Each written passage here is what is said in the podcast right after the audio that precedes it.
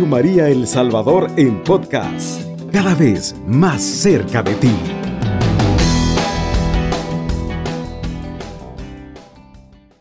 De un modo especial a todos los agentes de pastoral familiar, pero es obvio que esto tiene un alcance más grande porque todos los que hacemos, estamos en este hacer eclesial, siempre es importante darnos cuenta que una pastoral ilumina la acción misionera de las demás pastorales.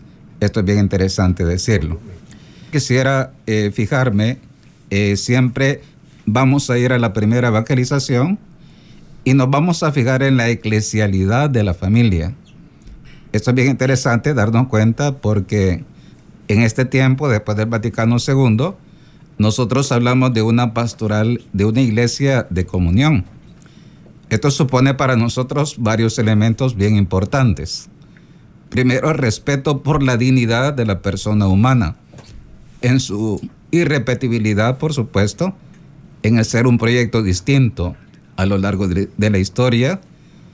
Y esto supone para nosotros muchas cosas. Por ejemplo, no puede un buen católico que vive la comunión ser racista, tratar mal al inmigrante, hacer acepción de personas, eh, tratar al trabajador, si es empresario, como si no fuera una persona que es imagen y semejanza de Dios, eso ya supone la comunión desde la dignidad de la persona humana.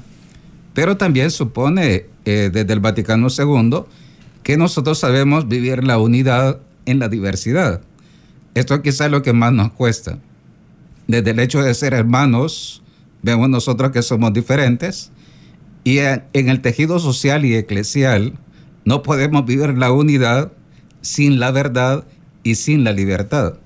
Esto debe entenderse bien como los grandes ejes para que nosotros construyamos la unidad, por ejemplo, en nuestra diócesis o en nuestra provincia eclesiástica. También nosotros hacemos de iglesia de comunión cuando hay un respeto por la autoridad en sus diferentes niveles. Comenzamos por los papás, después por la autoridad eclesiástica y por supuesto por la autoridad civil.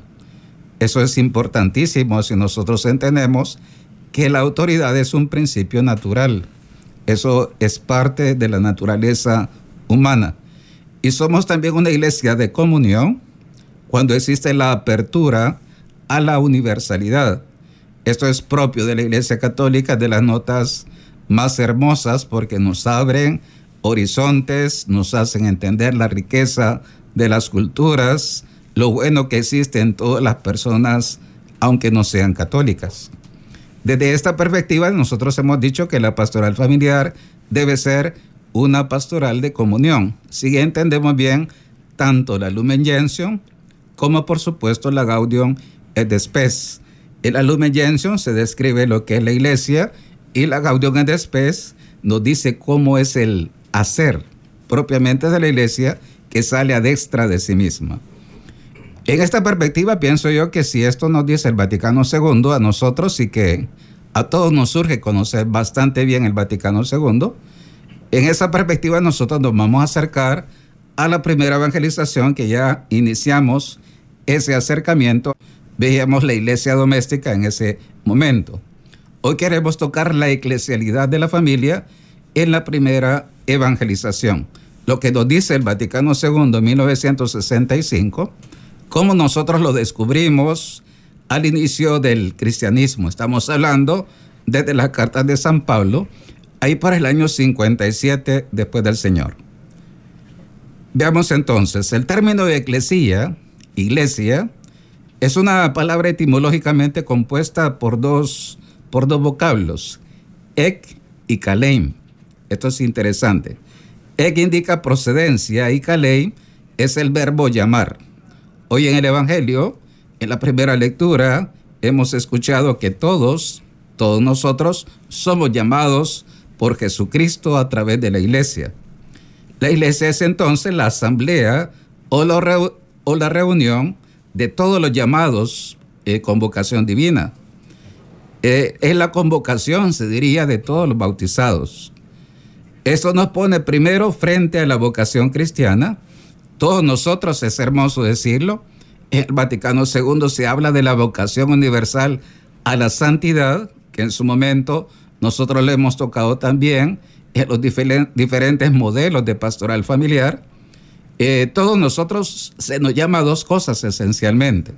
A vivir la comunión como plenitud del amor cristiano o plenitud de la vida cristiana y como perfección del amor cristiano que es el ágape. Esta vocación comporta un dinamismo de respuesta porque no es eh, algo puntual, es un proceso libre, progresivo al proyecto salvífico del Señor. Esto fue tanto para los judíos como también para los gentiles. Se superó así en ese primer siglo esa modalidad centrípeta del judaísmo. Recordemos que el movimiento centrípeto es un movimiento de nacionalismo, de pensar que solo era inspirado a propósito del canon romano, solo eran inspirados los libros escritos dentro de Israel y en lengua, eh, en el hebreo, eso definitivamente es un movimiento centrípeto. para nosotros los cristianos católicos es un movimiento centrífugo hacia afuera. Y esto nos pone también ante la praxis de la comunión eclesial de la iglesia en sus orígenes. Eso diríamos es un, eh, nos vamos acercando a lo que en su momento se vivió en la iglesia, por ejemplo, de Corinto, de Éfeso, en las iglesias que nacieron en Roma en su momento, que San Pablo recoge en sus cartas. Veamos entonces, este, acerquémonos más un poco a este tema tan bonito. De las 114 veces que aparece eclesía, que se traduce por iglesia, en el Nuevo Testamento, si usted recorre va a encontrar que aparecen 114 veces la palabra eclesía. 46 de esas veces aparecen en la carta en las cartas paulinas.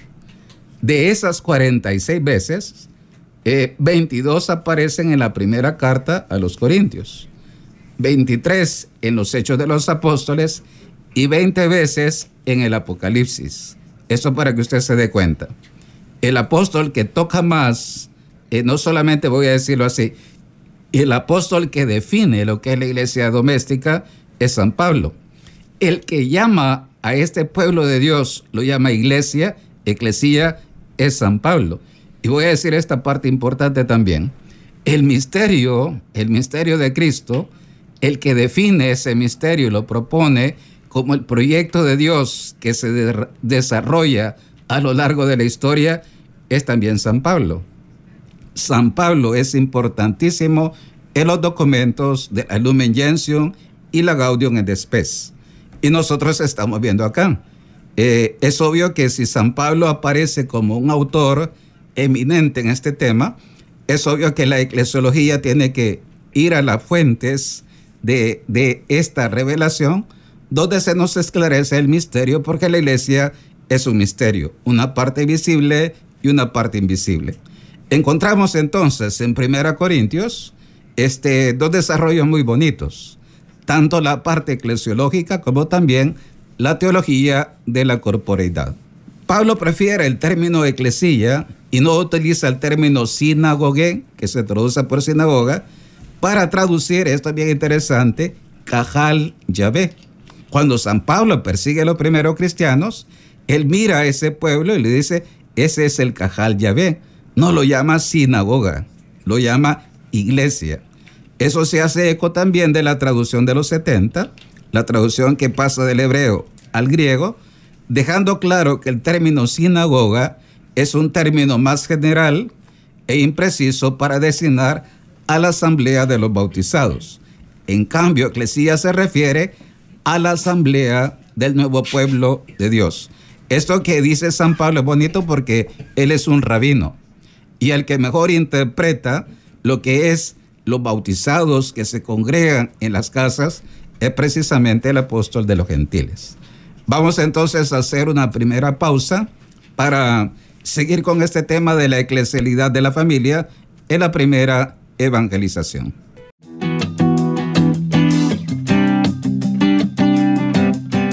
Radio María El Salvador en podcast, cada vez más cerca de ti.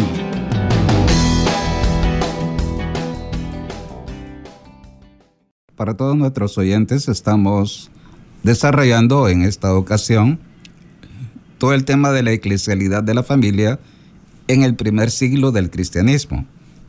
Obviamente la fuente para hablar de esto en la, a nivel bíblico está en las cartas de San Pablo. Y he dicho algo importante para los especialistas, para los hermanos agentes de pastoral, para que tengan su cultura bíblica y teológica. San Pablo es capital, especialmente en la Constitución Lumen Gentium y Gaudium et Spes. Esto es interesante. Veíamos que los primeros cristianos vivían la comunión desde el ágape, desde el amor cristiano. Así como nosotros hablamos de comunidad en un lenguaje católico, es decir, con categorías teológicas, hablamos, por ejemplo, del amor, de la vida, hablamos de la iglesia como tal, en categorías distintas, o vamos a decirlo así, el mismo término pueblo. Nosotros ahora que se utiliza mucho el, el término pueblo a nivel civil, nosotros también tenemos nuestra categoría, que es pueblo de Dios, Cajal Yahvé, y eso se traduce por eclesía. Los miembros de la eclesía, entonces, por su bautismo, forman una comunión, una coinonía con Dios, mediante la comunión con Jesús y su inseparable comunión con los hermanos de fe. Como lo subraya San Juan en sus cartas, el, el, el cuerpo de cartas juánico es bien importante en esa parte a finales del siglo I. San Pablo designa esa comunión eclesial como cuerpo místico de Jesús, por el amor. La comunión y la vida que recibe cada cristiano en la fracción del pan. Esto es bien interesante decirlo al acercarnos al memorial eucarístico. Primera Corintios 14, 4 y siguientes destaca que la comunión, la comunión comunidad, esto es importante, nosotros actualmente decimos la comunión se da entre dos, dos personas, la comunidad cuando hay tres personas o más. Por eso se define la familia como una comunidad, pero el concepto que está detrás de comunidad es comunión. No es lo mismo que usted hable de la comunidad de tal lugar, de la comunidad de, por ejemplo, hablemos de la comunidad de la periferia de San Salvador, que nosotros hablemos de la comunidad de una familia o de la parroquia como una comunidad. Estamos en categorías distintas. Hay algo más que la iglesia transmite y comunica cuando habla de estos términos. Esa comunidad guiada por el Espíritu Santo debe ser el espacio vital dominado por Jesús, cabeza del cuerpo eclesial. Eclesiológicamente hay una íntima relación, por tanto, si nos fijamos, entre vocación, recreación y comunión es impresionante darnos cuenta que nos, en esa época de San Pablo, nosotros tocamos eh, todo ese misterio de lo que eh, diríamos la dignificación de la mujer, la dignificación de los niños, el darle importancia, diríamos, prioritaria, no solo a los pobres, a la gente que vivía bajo, diríamos, en condiciones paupérrimas, que era una inmensa masa en el tiempo del Imperio Romano. La alianza Cristo-Iglesia se palpa tanto al hablar del cuerpo místico del Señor, de la Iglesia, como al hablar de Cristo cabeza del cuerpo místico. Esta profunda alianza, alianza que viene de lo alto, funda y sostiene la alianza conyugal. Esto es bien importante. Por eso nosotros hablamos que la diferencia del sacramento del matrimonio respecto al sacramento, al matrimonio civil, es que es una alianza el sacramento del matrimonio. Y esa categoría de alianza es la que mejor define la comunión entre Cristo y su iglesia. La alianza Cristo-Iglesia es determinante para hablar del núcleo cristológico que funda la sacramentalidad de la iglesia, del ágape, de la coinonía y eh, teniendo como hilo conductor la teología de la corporeidad. ¿Por qué digo esta última afirmación? los especialistas que quieran enriquecer, aportar, investigar, hacer una teología de la familia que es bastante reciente. Hoy nosotros, por ejemplo, hace poco me hablaba un párroco y me ponía un poquito lo siguiente, que yo lo, yo lo invitaba, le daba el archivo de este documento que estamos difundiendo. Me decía, podía así, aparecía en las afirmaciones de hace unos quizás 20 años acá en El Salvador. El sujeto de la pastoral familiar es el matrimonio. Hoy nosotros, después de esos años, decimos, el sujeto de la pastoral familiar es la familia. Es importante esa frase, eso es lo que se maneja hoy. Eh, no hablamos de que eh, solo es el matrimonio, el matrimonio funda eh, la familia, pero el sujeto está llamado a ser toda la familia. El bautizado, convertido su cuerpo en sacramento, pertenece al cuerpo eclesial. Es sacramento de salvación por su alianza con Jesús. De ese modo revela el ágape, el amor verdadero, y la coinonía o comunión en la vida de la comunidad eclesial. Este aporte, si usted se fija, eso ya aparece en Áquila y Prisca, que lo mencionábamos en 1 Corintios 16, 19 y la carta a los Romanos 16, 5.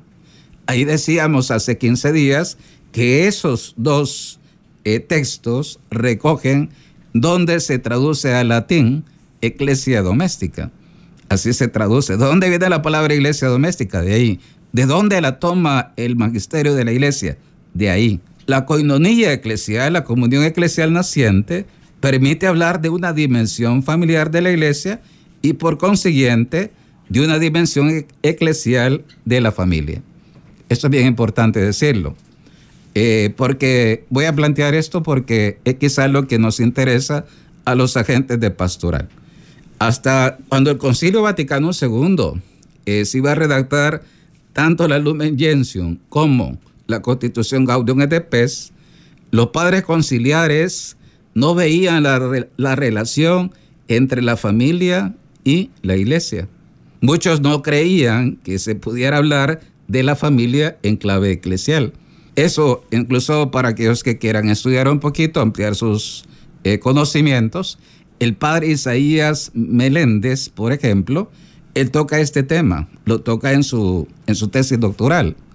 Y es interesante como él recoge y dice, hay una propuesta, él menciona al sacerdote que lo propuso, al padre conciliar que lo propone, no se impuso en una primera sesión del concilio, sino cuando el concilio fue avanzando y cuando los esquemas conciliares ya definían bastante bien, por ejemplo, el aporte del cardenal Ratzinger, en su momento era el padre, el especialista Ratzinger, el teólogo, por ejemplo, en el tema de la de Iberbon, en el tema de la revelación. Y después entra, si uno mira el Vaticano II, todo está unido, no lo podemos separar. Leer la eclesiología de comunión de la Lumen Gentium supone una íntima relación con la Dei Verbum, Sacrosanto Concilio y los decretos que aparecen después eh, de estas constituciones. Decimos entonces, la comunión eclesial naciente permite hablar de una dimensión familiar. Esto es bien importante. Entonces, existe una una eclesialidad en la familia, en las iglesias domésticas, ese es el punto interesante. Sí existía. Y por tanto, hablamos de una dimensión también alternativa, si eso se da, de una dimensión eclesial de la familia. Estas dos dimensiones son bonitas. Entonces la iglesia está, eh, se estructura en los, en los primeros decenios en una clave familiar. Esa es, por ejemplo, la relación del obispo con sus fieles, en las diferentes iglesias particulares. Y después encontramos también una relación muy bonita de los laicos con los eh, obispos o los apóstoles. Y por supuesto que nosotros eso llevado a la familia, nosotros encontramos como el pater familia, el cabeza de familia, la mamá, eh, son protagonistas claves para que toda la familia efectivamente se transforme en una auténtica iglesia. Bien, con esto que he dicho ahorita, eh, he intentado como digerir bastante el tema, está concentrado, diríamos. Obviamente requerirá un poquito más de diálogo, eso es obvio, ¿verdad? Entonces, si uno entra a términos, eh, como lo he hecho ahorita, este, voy a decirlo así para que lo entienda en los análisis bíblicos. No es solo eh, la cita y la leemos toda. Aquí es cuestión de textos para entenderlo.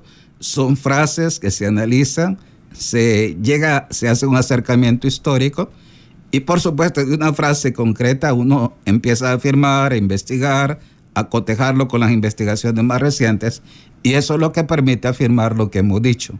No es que solamente leamos y a nivel personal hagamos una interpretación subjetiva. Eh, un aporte serio requiere que uno coteje lo que va diciendo con aportes en otros idiomas y por supuesto con los autores más recientes también del CELAM. Esto es importante.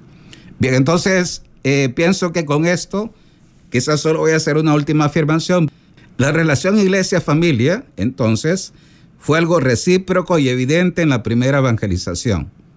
Son evidentes las semejanzas, pero también no se puede anular las desemejanzas, ya que la familia viene de abajo, así se utiliza el término a nivel teológico, eclesial.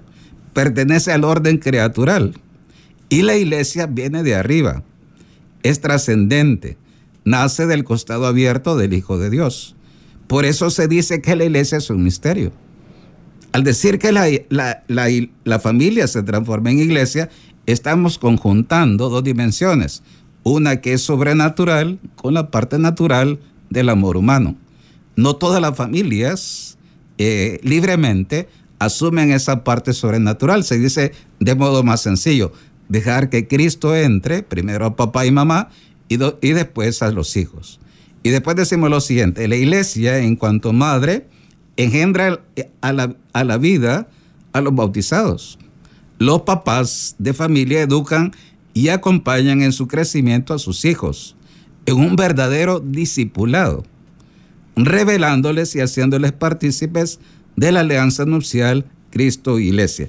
Si usted se fija, por eso decimos, el genoma de la iglesia, de la parroquia y de la sociedad es precisamente la familia. Bien, hemos dicho que se trata efectivamente de ir abriendo más espacios. Eh, es el momento quizá para que los hermanos de movimientos de familia, los dirigentes, a mí me gustaría que hiciéramos un diálogo con los secretariados, por ejemplo, de los diferentes movimientos de familia, que es importante que dialoguemos. Esto quizás muy pocas veces se hace a nivel de Iglesia de El Salvador. Y por eso eh, estamos con este programa, queremos hacer un llamado a la conversión pastoral, porque nos interesa a todos nosotros actualizarnos y no solamente actualizarnos, sino darnos cuenta que una teología de la familia va a permitirnos hacer un trabajo pastoral de mayor alcance al que, hasta el que se ha hecho hasta el presente. Hemos dicho, estamos, hemos hablado en esta noche de la eclesialidad de la familia en la primera evangelización. Voy a como a sintetizar un poco para que capten. Hablamos de una eclesiología de comunión diferente a una eclesiología basada en lo siguiente, voy a decir antes del Vaticano II cuál era la concepción eclesiológica, una sociedad perfecta, basada en cuestiones morales y en cuestiones jurídicas y muchas veces sociológicas. Si usted se acerca a la familia y define la familia en clave sociológica, sin la perspectiva de la fe, obviamente usted va a, entender, va a tener diferentes clases de familia. Pero si nosotros la definimos desde la fe, definimos a la familia como una comunidad de vida y amor. Lo mismo pasa con la iglesia. La iglesia no es que solo sea una sociedad, no, está inserta en el mundo, pertenece a un mundo que hay que redimir. Y la clave está entre Cristo y cada ser humano. Cómo Cristo se acerca y eleva desde el corazón del hombre, empieza a transformar al hombre, a la familia, a la, a la parroquia y a la sociedad. Este es el misterio que estamos comentando. Eh, han surgido algunas inquietudes, eso ya es interesante, creo yo que vale la pena planteárnosla. Este, hay varias dudas, a veces ciertos, ciertas cosas que a nosotros nos inquietan ese es el momento. Yo pienso que aquí se trata de enriquecernos y de aprender. Y por supuesto que el que le parezca que tiene razón, yo con gusto lo escucho porque aquí no se trata simplemente de plantear cosas al margen de un diálogo, pero es obvio que un diálogo requiere razonar y fundamentar lo que decimos. Veíamos un poquito alguna inquietud aquí en cabina. A mí me surgía la inquietud y quiero preguntárselo si en la primera evangelización, como yo lo entendí, ¿verdad? Este, la, iglesia solo se dedicaba a los matrimonios. Entonces, no tenía claro que eh, era la familia, pienso yo. tal vez me aclara usted eso, porque sí me quedó la inquietud que si solo se, se especificaban que nada más era el, este, voy, a, voy a decir eso porque es importante. Yo decía, daba el material de un párroco que me escribía a mí hace poco, me decía, mire padre, yo tengo esto de la pastoral familiar. Y en ese material, que es un material de hace algunos años, voy a decirlo así, de los tres modelos que he presentado de pastoral familiar, eh, ese material es de los el segundo modelo. Aquí estamos hablando de un modelo más reciente aún. ¿Dónde está la diferencia? Una cosa es hablar de la teología del matrimonio, que eso hacen, por ejemplo, los movimientos de familia en El Salvador. Y eso se ha planteado, es un modelo pastoral que obedece a, cierta, a ciertas premisas sobre eh, cómo hay que acercarnos a la familia. No podemos quedar en solo en papá y mamá. De hecho, hay movimientos que solo se quedan con papá y mamá y exigen que, por ejemplo, que para poder hacer un retiro de iniciación tengan que casarse por la iglesia, si no, no lo pueden hacer. Por ejemplo, algunos poco a poco han abierto la puerta dándose cuenta que muy pocos matrimonios sacramentales hay en nuestra realidad, eh, pero eso ya nos plantea lo que, lo que pasa en la vida real. Ese modelo es un segundo modelo postconciliar, pero que ya está desfasado. Nosotros ahora hablamos de una teología de la familia, no solo de una teología del matrimonio. Lo que sucede que al ser más reciente, este, se requieren más aportes teológicos porque es algo nuevo. Los papás que han hablado más en el tema son el Papa Juan Pablo II, el mismo Papa Francisco. Ahora voy a decir esto para que usted vea lo importante del tema. En Amor y Leticia, en el capítulo 8, que es el que suscitó bastantes polémicas, que es la aplicación pastoral, el Papa ya toca las familias heridas. Es decir, familias que no están casadas solo por la iglesia. Hablamos, por ejemplo, de las rupturas, de los matrimonios que se han vuelto a casar, divorciados y vueltos a casar, de las familias monoparentales, etc. Eso ya nos abre un panorama mucho más amplio que el que hasta ahora se ha movido. El punto concreto es esto, y eso en la iglesia naciente de los primeros eh, decenios, cómo era la vida pastoral de la iglesia. Y decíamos que primero las familias eran eh, familias extensas, se diría en la sociología actual. Familias constituidas a veces, nosotros lo hemos vivido con los mayores. A veces son familias que donde vive el abuelo, los abuelos, viven unos dos o tres hijos junto con los abuelos, en casas relativamente medianas, y muchas veces a esa casa, a esa casa, es lo que se llama en griego oikos, que eso se traduce al latín por domus. De ahí viene la palabra doméstica. La casa, por tanto, estamos hablando de, un, de una familia grande. No estamos hablando solo de, un de los papás con un hijo o dos hijos. Estamos hablando a veces de, de varios, de varias familias, eh, diríamos, eh, núcleos familiares.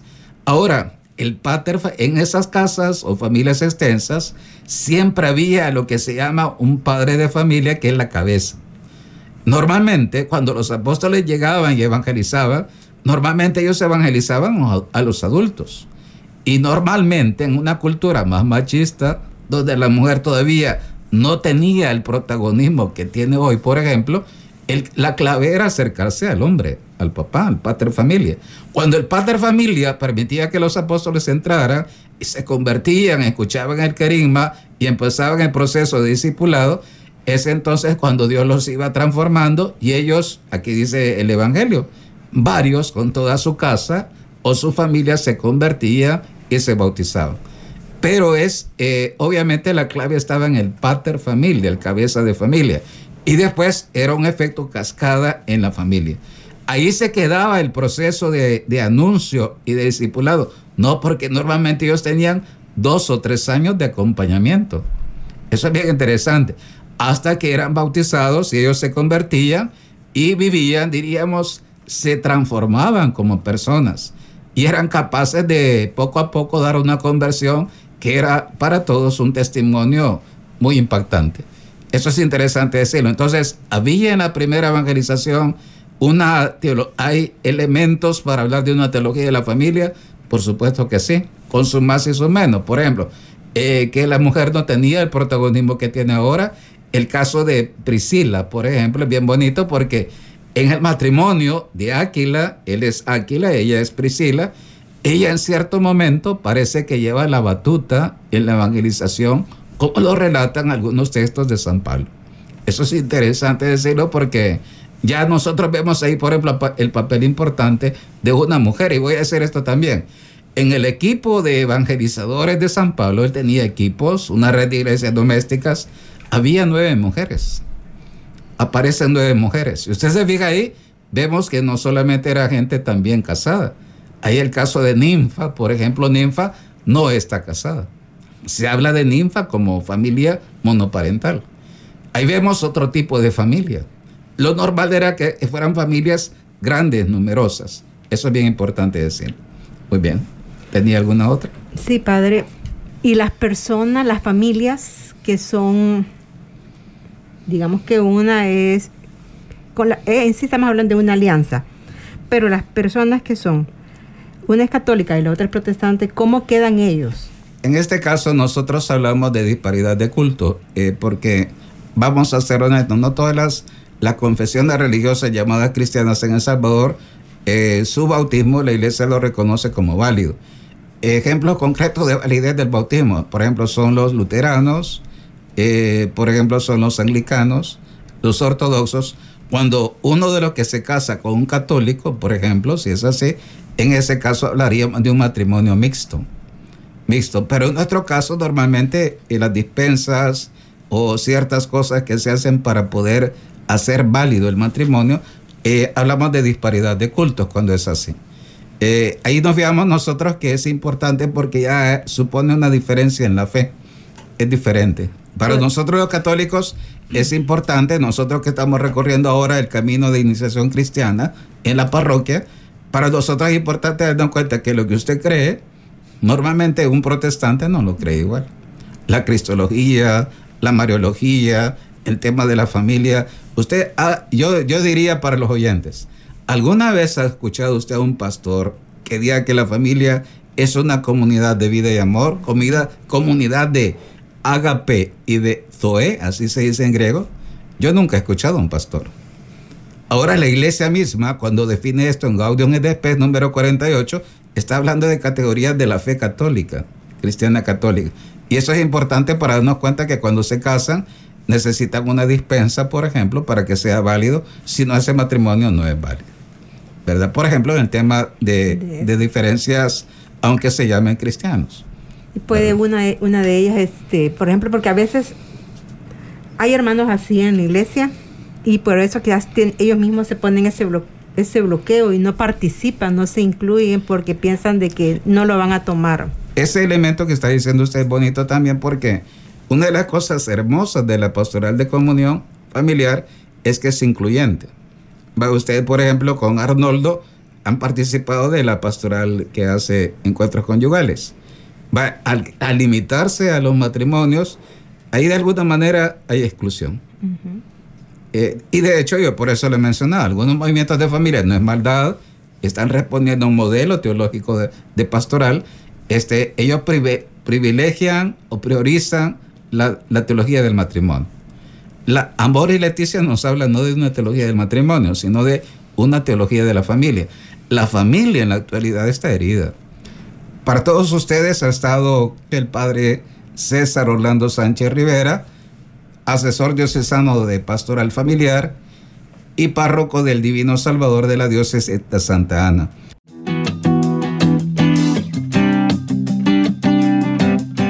Radio María El Salvador en podcast, cada vez más cerca de ti.